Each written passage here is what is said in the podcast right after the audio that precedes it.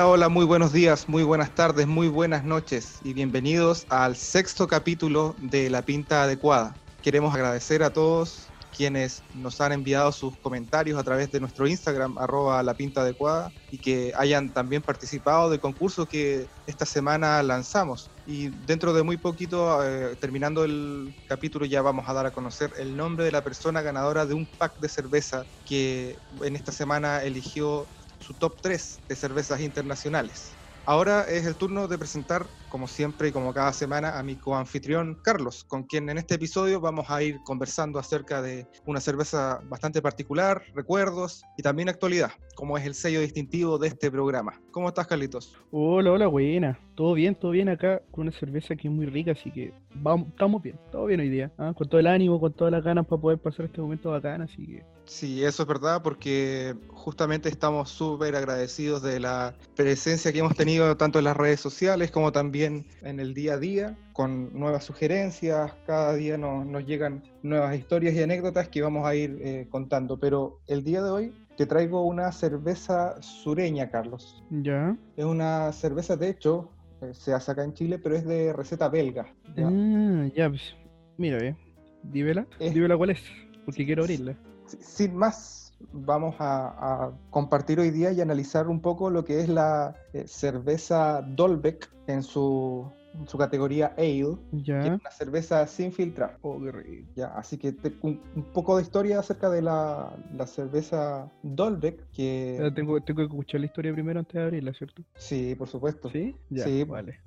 sí, todavía no, no estés ansioso. Ya, sé que quieres compartir esta cerveza porque es súper rica. Mira, te cuento brevemente que la cervecería Dolbeck viene de Charlie Dolbeck, quien al principio, en 1948, su familia emigró a la Patagonia chilena, ya que estaban en guerra en Europa y ellos eh, simplemente se cansaron y se vinieron para acá buscando un cambio de vida y también con este viaje eh, comienza una gran aventura. En ese entonces eran cuatro hijos y don Charlie Dolbeck todavía no nacía. De hecho, es en 1949 cuando él nace, que es el primer descendiente de los colonos que se establecieron en Chile Chico, que es un pueblo como todos sabemos, ubicado a las orillas del lago General Carrera, abajo en la Patagonia. Y bueno, hizo toda su vida ahí la familia. Y el 2004 Charles Dolbeck, o Charlie como todo el mundo lo conoce, decide cumplir su sueño, que es crear la cervecería Dolbeck, utilizando antiguas recetas de su familia de Bélgica para así continuar con una tradición familiar.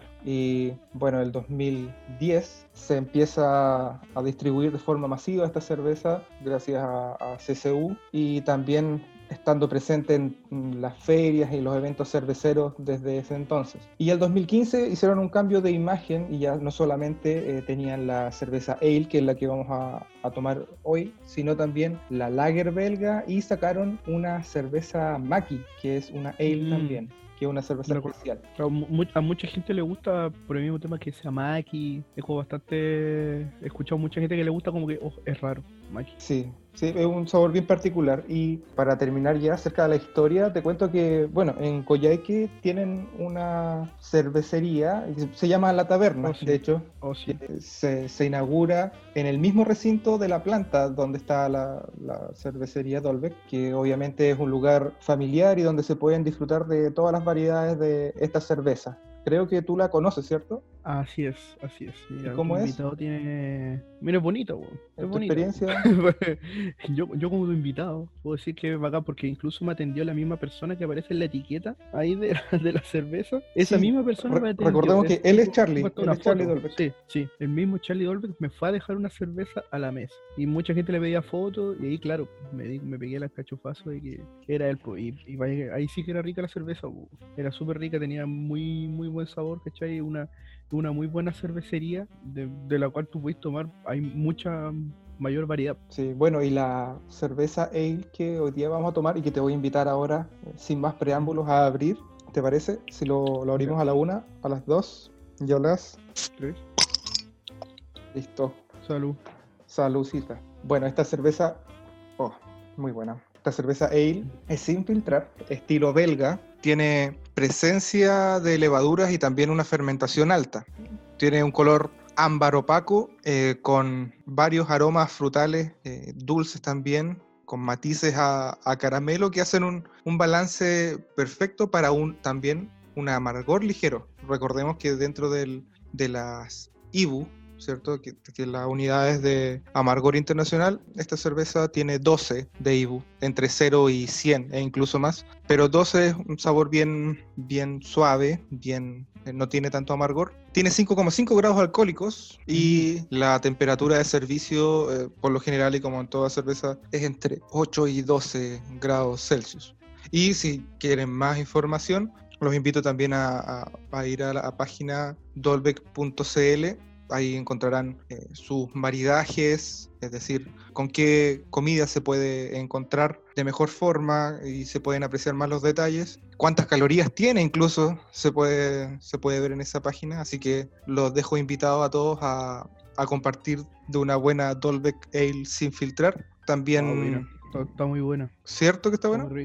Está buena, sí. Es como para tomar en una noche, así como esa comparte. me hace recordar mucho incluso como a la como la misma utilidad que tiene la, la cross, la que estuvimos viendo la otra vez. Como tú decías, como el aroma frutal y todo eso, como que es, es como de, ese, es de esa misma de esa misma calaña.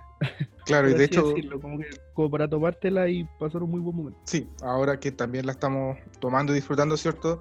Las levaduras y los sedimentos que tiene, recordemos que es una cerveza sin filtrar, el sedimento de la levadura también le da un aspecto bien, bien artesanal, lo cual mm. siempre se agradece para una cerveza y además que le da ese, esa levadura, le da un, un pequeño ácido, pero no en el mal sentido, sino que se combina súper bien con lo dulce. Así que un buen estilo. Buena, debo decir lo que sí.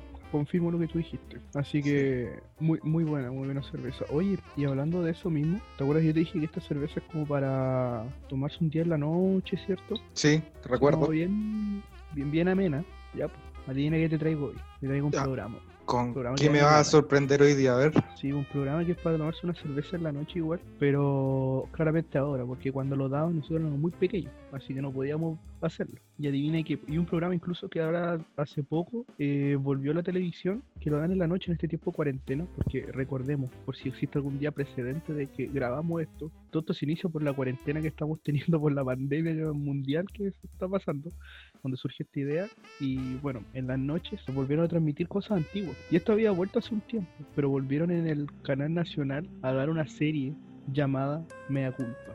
Oh, ¿Te Mea Culpa, no? ¿Podemos escuchar la música aquí? Sí, se puede escuchar la música. Sí, mira, no, sí, escucho. Miedo, miedo. si te da miedo, inmediatamente te da miedo. ¿Cómo sale? Mira, hasta humo sale. claro. ¿Ah? Hasta humo sale. Oye, pero mira, yo te tengo algunos datos esta, de este programa, ¿cachai? Que, que salió por primera vez, se emitió en el año 1993. ¿ya? Eh, salió su primer episodio y el último episodio salió en el año 2009, ¿ya? ¿ya? Dentro del cual tú sabías un dato curioso que, bueno, este programa siempre ha sido caracterizado porque lo dirigía Carlos Pinto. Sí, Carlos Pinto era el hombre lo dirigía Carlos Pinto, justamente. ¿Tú sabías que no siempre Carlos Pinto animó Mea Culpa? Ya, ¿quién fue? Al principio, la primera vez que dieron Mea Culpa, quien animó Mea Culpa fue Cecilia Serrano. ¿En serio, conductora de noticias? La conductora de noticias, exacto, porque fue la en esos tiempos que era el, top, de los primeros capítulos, era como casi como una así como contacto, así como que lo daban como entre medio de las noticias. Bueno, esto lo daban después de las noticias, pero era como ese mismo formato. Ella presentaba el caso, después al final un, psicólogo incluso eh, lo, lo, analizaba, una cosa así. Ya. Eso era como grande raro. Ahora busqué en internet y no sé si fui yo el que no encontró algo, pero resulta que no encontré el capítulo donde Cecilia Serrano animara. Pero, ¿cachai? O sea, o la parte donde yo estuviera animando. ¿ya? Este, recordamos que Carlos Pinto fue el que lo creó. Ah, ya, fue Carlos Pinto. El inventor del, de la serie. Claro y era uno también de los de los directores, pues. Carlos Pinto, Jaime Canales y Marcelo Bernoulli, fueron directores de, esto. Ya ahora Carlos Pinto, ese mismo año 1993, eh, resulta que, que él asumió la conducción. Dice que en un, en un programa que dieron alguna vez comentó como que dijeron ya, dale, y vamos que, se puede, ¿cachai? Y, tú presentas el, caso. ¿cachai? Y desde ahí que sale como lo icónico de que él salga y con, con él, con su forma de ser, es como bastante, le ponía bastante como seriedad, e incluso las intervenciones que hacía cuando estaba en la actuación. Recordemos que este programa de Mea Culpa eh, es un programa de, de distintas temáticas que recreaban un caso de algún asesinato, generalmente o algo así, ¿cachai? Algo de, algún crimen. Ya. Sí, sí, se recuerdo. sí, se podría definir entre género de la criminología, género policial, del drama y de suspenso. ¿ya? Así que como que fue bastante como icónico en los años 90. Pues sí, eso te iba a preguntar, porque hasta cuándo, cuándo empezó y cuándo terminó aproximadamente. En los años 90 fue, fue como bastante, bueno, en ese tiempo recordemos y contextualizamos que todo el mundo veía tele, y me culpa incluso de llegó a derribar aquellos años a martes 13. Que era icónico programa icónico programa. Eh, yo mucho recuerdo, no tengo martes 13, pero lo llegó a derribar, pues, ¿cachai? Como a quitarle puntos. Y llegó hasta el año 99, y dentro del cual eh, ahí finalizó algunas grabaciones, incluso me culpa de repente, habían veces que repetían capítulos y seguía teniendo el mismo éxito. Después lo daban en más en la noche, más cerca de las 12 de la noche. Y entre el año 2000 y 2003 no hubieron capítulos, no hubieron temporada, y después del 2003 al 2009 siguieron habiendo temporadas, por pues 2003, 2004, y entre el 2005 y el 2009 hubieron cinco temporadas. Ya, entonces tuvieron su periodo de recesión igual. Su periodo de recesión, exacto. Y siempre como que iban cambiando los días, de repente generalmente lo daban los jueves, a veces los lunes, los martes, no había como un horario fijo. Pero dentro de la historia de me da culpa está que llegó a derribar a grandes como Martes 13, programa de la competencia, Vértigo, y al famoso Morandé con compañía que el año 2003 tenía su pick, tuvo su pick el año 2003, donde los lunes eran los lunes profesor Salomón, todo eso, bueno. Los lunes, Mea Culpa llegó a derribar a se llama Morandé. O sea, la, la, implicancia de esto era bastante, bastante buena, ¿caché? Como que incluso cuando TVN transmitía de repente en la noche, un tiempo que TVN transmitió 24 horas 24 horas así como se, con, transmisión continua, que no paraba sus transmisiones. Entonces esto pertenecía a, la, a, uno de los programas que daban en las madrugadas, ¿cachai? Lo dejaban programado y aparecía media culpa.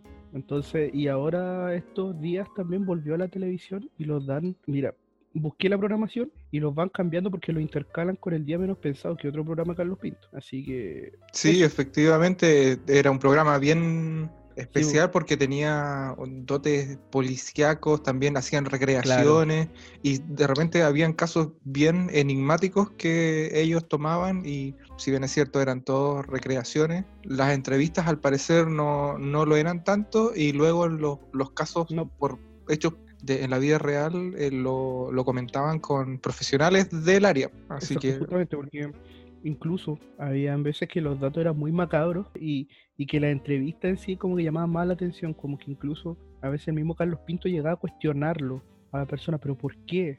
¿Por qué hiciste eso?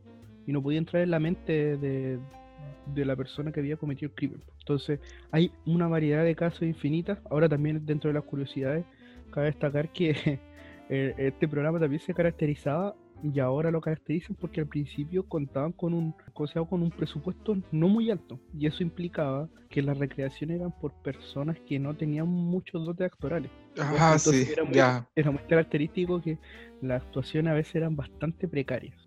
Dejaban harto que decir.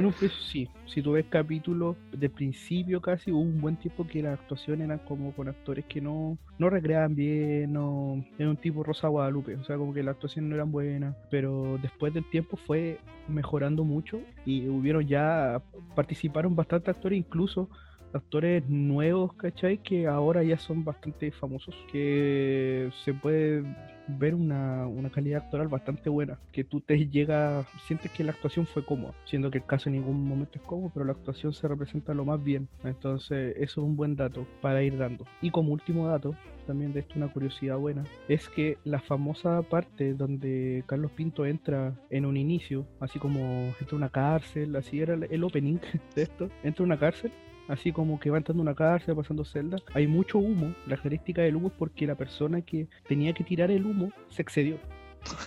¿En serio? Incluso dicen que parece que se había echado a perder la máquina de humo y fue mucho humo. Que Carlos Pinto no quería tanto humo, pero resulta que quedó así y como no había tanto presupuesto, así como que grabemos de nuevo y todo, entonces fue como ya, lo dejamos ahí. Y fue una de las características más bulladas del último tiempo sobre esta serie. Claro, y resultó ser una de las cosas características, sí.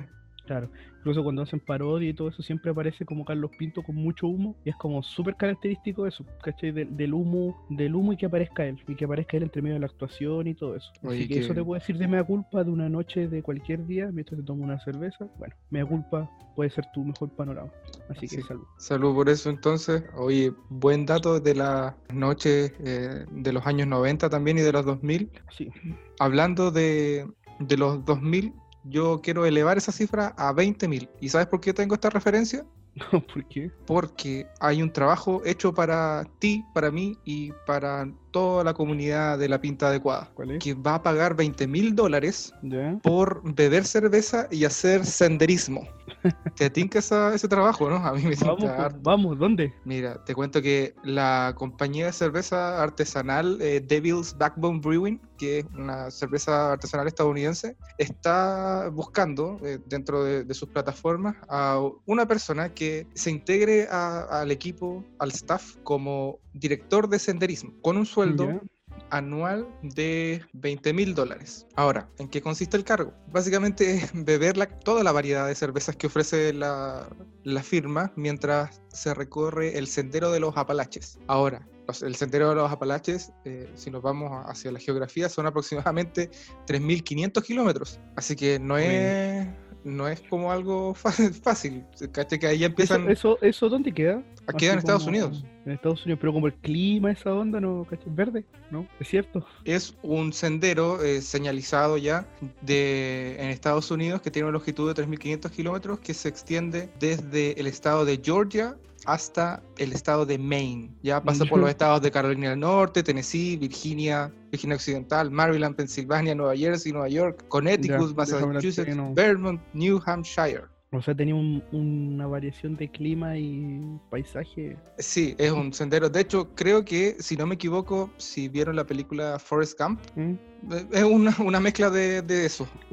¿Ya? O sea, recorrer el sendero Forest Gump casi. Claro, básicamente cuando empezó a correr. Hoy me imagino como que la, o incluso esta cerveza tiene acá la, la imagen de Charlie, así como con mucho viento y como en una pampa, así como, como yo imagino la Patagonia, claramente. Yo imagino eso, así como ver Forest Gump, así, ir tomándote una chela, cuando tú me decís ir tomándote una chela mientras camináis. Efectivamente. De, hecho, la cerveza de alimento, sí, como decíamos en el capítulo anterior, como decía nuestro invitado Javier, eh, la cerveza puede ser pan líquido. Mm. Ya, eh, bueno, dentro de, de todo este trabajo que tiene que hacer, debe dormir en una carpa en medio del bosque, recorrer los 14 estados que cruza dicho sendero entre el 1 de marzo y el 30 de septiembre del 2021.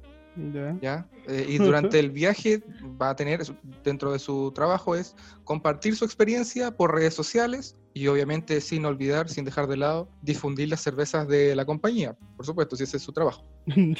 Ahora, ¿cuáles son los requisitos? Y aquí es donde ya empezamos a, a flaquear o a guatear, no sé, porque tienes que tener una óptima condición física, ¿ya? Además de hacer la actividad física propia del senderismo, hay que también cargar tu equipaje durante todo este trayecto. Pero yo hay un par de calzoncillos, un par de calcetines, listo, ¿no? Una, ni siquiera toalla. Claro, que nada. Te seque el viento, que te seque el viento. Sí. Y las cervezas también en una maletita y estamos. Mm, y también. punto y que con las cervezas. Sí, pues también es necesario, bueno, obviamente ser amante de la cerveza y del senderismo, tener al menos 21 años y también ser eh, ciudadano estadounidense. Ahí ah, ese punto todavía lo podemos lograr si es que empieza el 2021. Vayan a la embajada nomás, chiquillos chiquillas y pueden hacerse ciudadanos norteamericanos. esta, esta locación para invitar a Cerveza Dorbeck que haga el mismo concurso y para por la Patagonia. Oye, sí, un, un, buen... Sí, invitamos, cuando compartan el capítulo, etiqueten a Cerveza Dorbeck para que nos escuchen y hagamos el llamado y que hagan el mismo concurso para que podamos ir y tomar una, una Dolbeck ahí. Yo soy capaz de cargar el, el barril. Sí, no, yo asumo el sacrificio. Yo lo cargo, yo lo cargo. Sí, totalmente. Yo cargo el barril, tengo una tortuga ninja y voy y voy con mi barril al hombro y con una bombilla y lo hago. No tengo ningún problema. Claro, como los que van a la montaña con su, su mochilita con agua. Cherpa, como un cherpa. Ni siquiera contrato cherpa, voy solo. ¿no? Con una mochila con agua. Sí. No, pero por eso. Así que obligado no. Así que un buen dato para también un buen incentivo para quienes son amantes del senderismo y de la cerveza. Así que buena, buena. Nos, quedó un año para estar en óptimas condiciones. Bacán. Salud, por eso, entonces. Salud, acuérdate, sácate tu, un concurso así. Sí. Mira, estamos dando ideas, nos deberían reconocer. Dolbeck, aquí estamos. Oye, hablando de Estados Unidos también y un poco de, actualidad en lo que ¿Qué pasó otra vez? Pasó esta semana. No, no, no quiero, sí, no, no quiero ni siquiera ver las noticias nacionales porque las veo y me da rabia. Mm. Eh, así que vamos a hablar acerca de el mismísimo presidente de Estados Unidos, Donald Trump, mm. quien en esta oportunidad, esto no, yo pensaba que era una, cuando lo vi por primera vez pensé que era una fake news total, totalmente una fake news, pero no.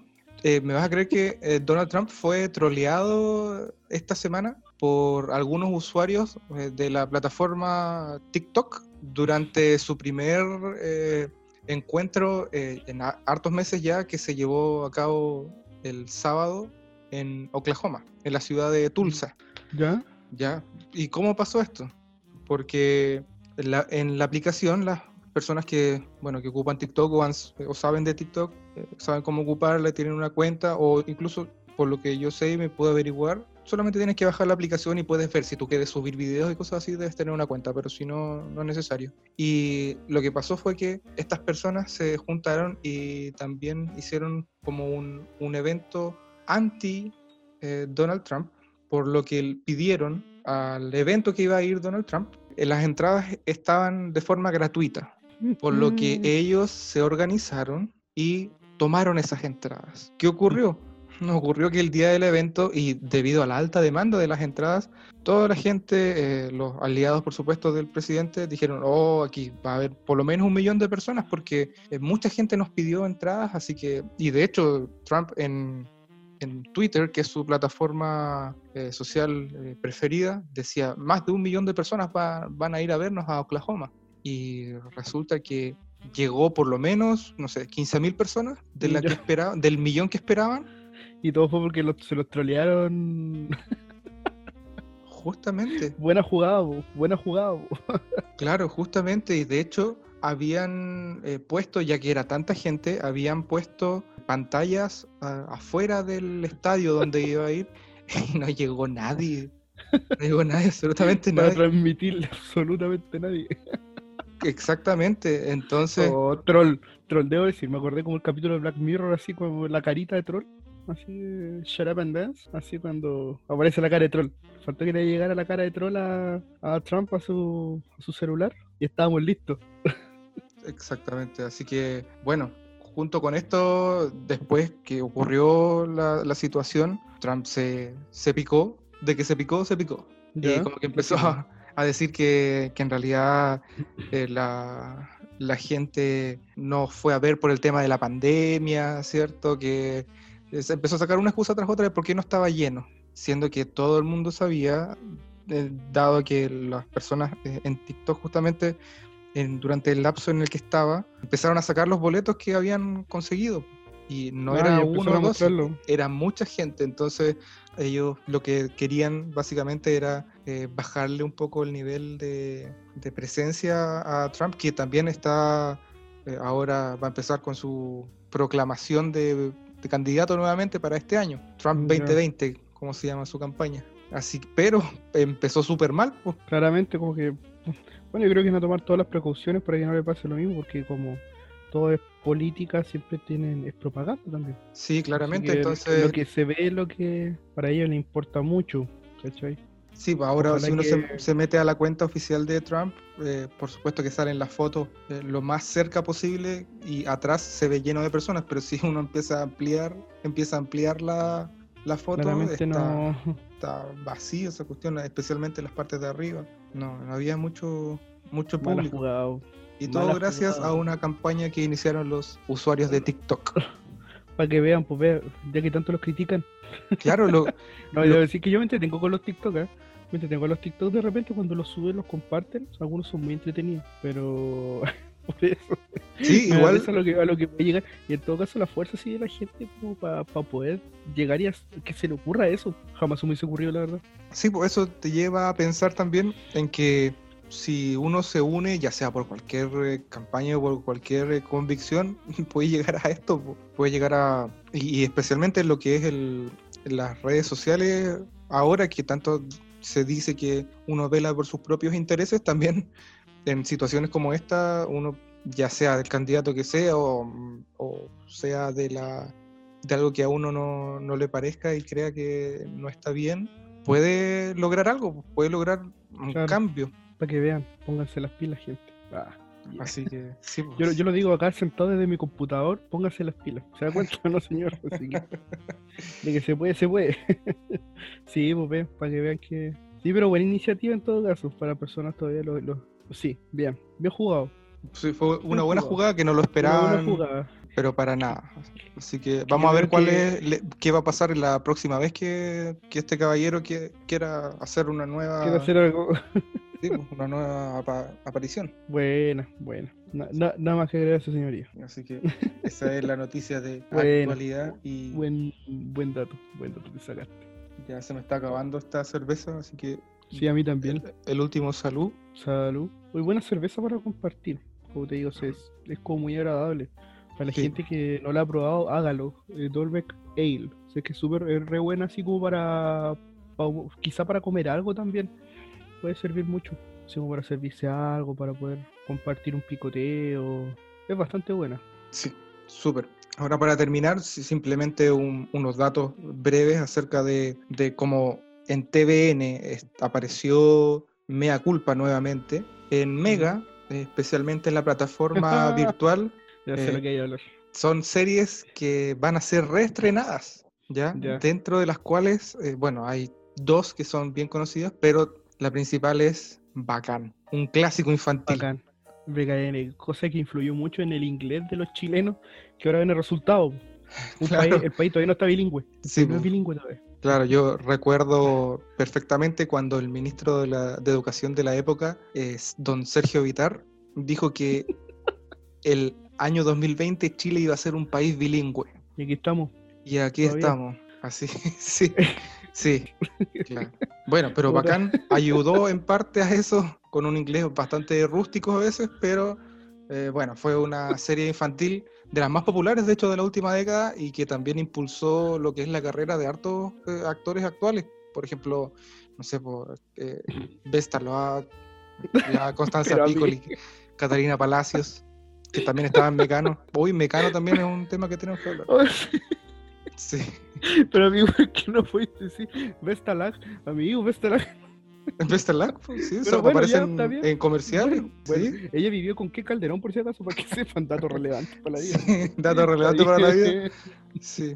Ya, pero sí, pero bueno, sí es verdad. Dio, dio la palestra como a, nuevos actores, ¿cachai? Y, y recuerden que hablamos la otra vez de Solo TV. Bueno, eh, bacán, eh, como que después siguió después de Solo TV, como dentro de lo que pertenecía como algo propio del área infantil. Así que, sí, de hecho la, la, serie aborda dentro de tantas otras cosas eh, las vivencias de un grupo de, de, amigos que quieren formar una banda y tienen que convalidar esa pasión por la música con estudios, con la adolescencia, con los dramas, etcétera, etcétera. Bueno, para quienes no la han visto, es su oportunidad de verla. Mega.cl, sí vaya a mega.cl en esta cuarentena, si quiere ver algo, véalo. Sí. Eh, es como, igual claramente ahí se ve como son actuaciones, pero los niños no, son niños igual, no, no pidamos tanto, pero debemos reconocer también que nos entretuvo bastante en su época, así que yo me acuerdo haber visto muchas veces levantarme los sábados en la mañana y ver bacán, porque eran series que los sábados en la mañana, de eso me acuerdo. Sí. Y que, saca, y que también hacía una banda musical y que después la banda se presentaba en algún lugar, ¿cachai? Algo así. Y que después las canciones sacaron disco y todo el tema, así que Así que aguante bacán, vaya a verlo. Sí, fue bien interesante esa propuesta. Así que eso, pues, espero que todos tengan la oportunidad de, por último, acercarse tanto a todos los datos que hemos dado de la cerveza Dolbeck, que eh, creo yo un dato importante. Oye, el, el IBU, dijiste el IBU de la cerveza Dolbeck, ¿cierto? Sí, tiene 12 de IBU. ¿Viste? Agradable. Y bastante rica, así llegó el momento de anunciar a nuestro ganador. Uh, verdad. nuestro ganador del tambores. Ah. nuestro ganador del, de esta semana que nos dio su top 3 de cervezas internacionales es dentro de todo, porque fueron aproximadamente, yo conté, terminé de contar en, en 60, pero había más gente que, que participó. El ganador de este pack de cerveza internacional a elección es Don Francisco Coñonao. Francisco Coñonao, hoy. Oh. Qué maravilla. Va a estar bastante contento, yo creo. ¿ah? Yo creo. Por fin, dentro de todo el. Es que yo creo que fue la insistencia también que. La insistencia de que por favor saliera algo, pero se dio buena idea, es verdad. Se dio buena idea, así que. Dio, dio una buena idea, sí. Así que. Yo. Felicitaciones. Yo en este momento debo decir que es una buena semana para Francisco, así que cuando él escuche esto, sí, es una muy buena semana para Francisco, lo puedo decir. Le doy eh, las gracias por haber eh, participado y espero que ah. eh, siga con tanta astucia dando sus datos ahí y, sus cervezas, que, fueron buenas y que van a ser acogidas para próximas ediciones y análisis. Muy bien. ¿Qué te pareció el programa de hoy, Carlitos? Bueno, bueno, bueno. Oye, ¿estamos terminando ya? Sí, ya estamos terminando. Se hizo ah, súper corto con esta cerveza. Bueno, no, bien, bien, muy rico. Ya yo me terminé mi cerveza, debo decir. Sí, yo también. Así que. Sí que estaba bastante, bastante rica. El señor Dolbeck, señor Dolbeck se pasó. sí, se pasó. Muy bien, muy bien, don Charlie. Oye, el próximo capítulo eh, lo vamos a sacar a mitad de semana. Ya el día jueves o viernes vamos a tener una entrevista nuevamente eh, internacional. Así que estén todos preparados, listos para esa próxima entrega. Y espero que les haya gustado este capítulo.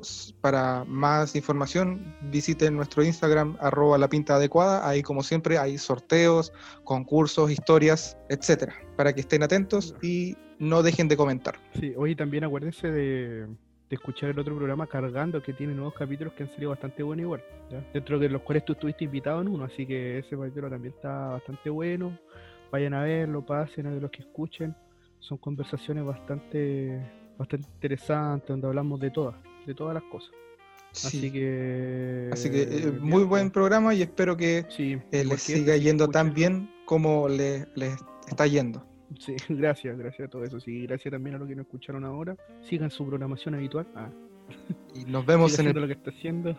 próximo capítulo de La Pinta Adecuada. Adiós. Adiós.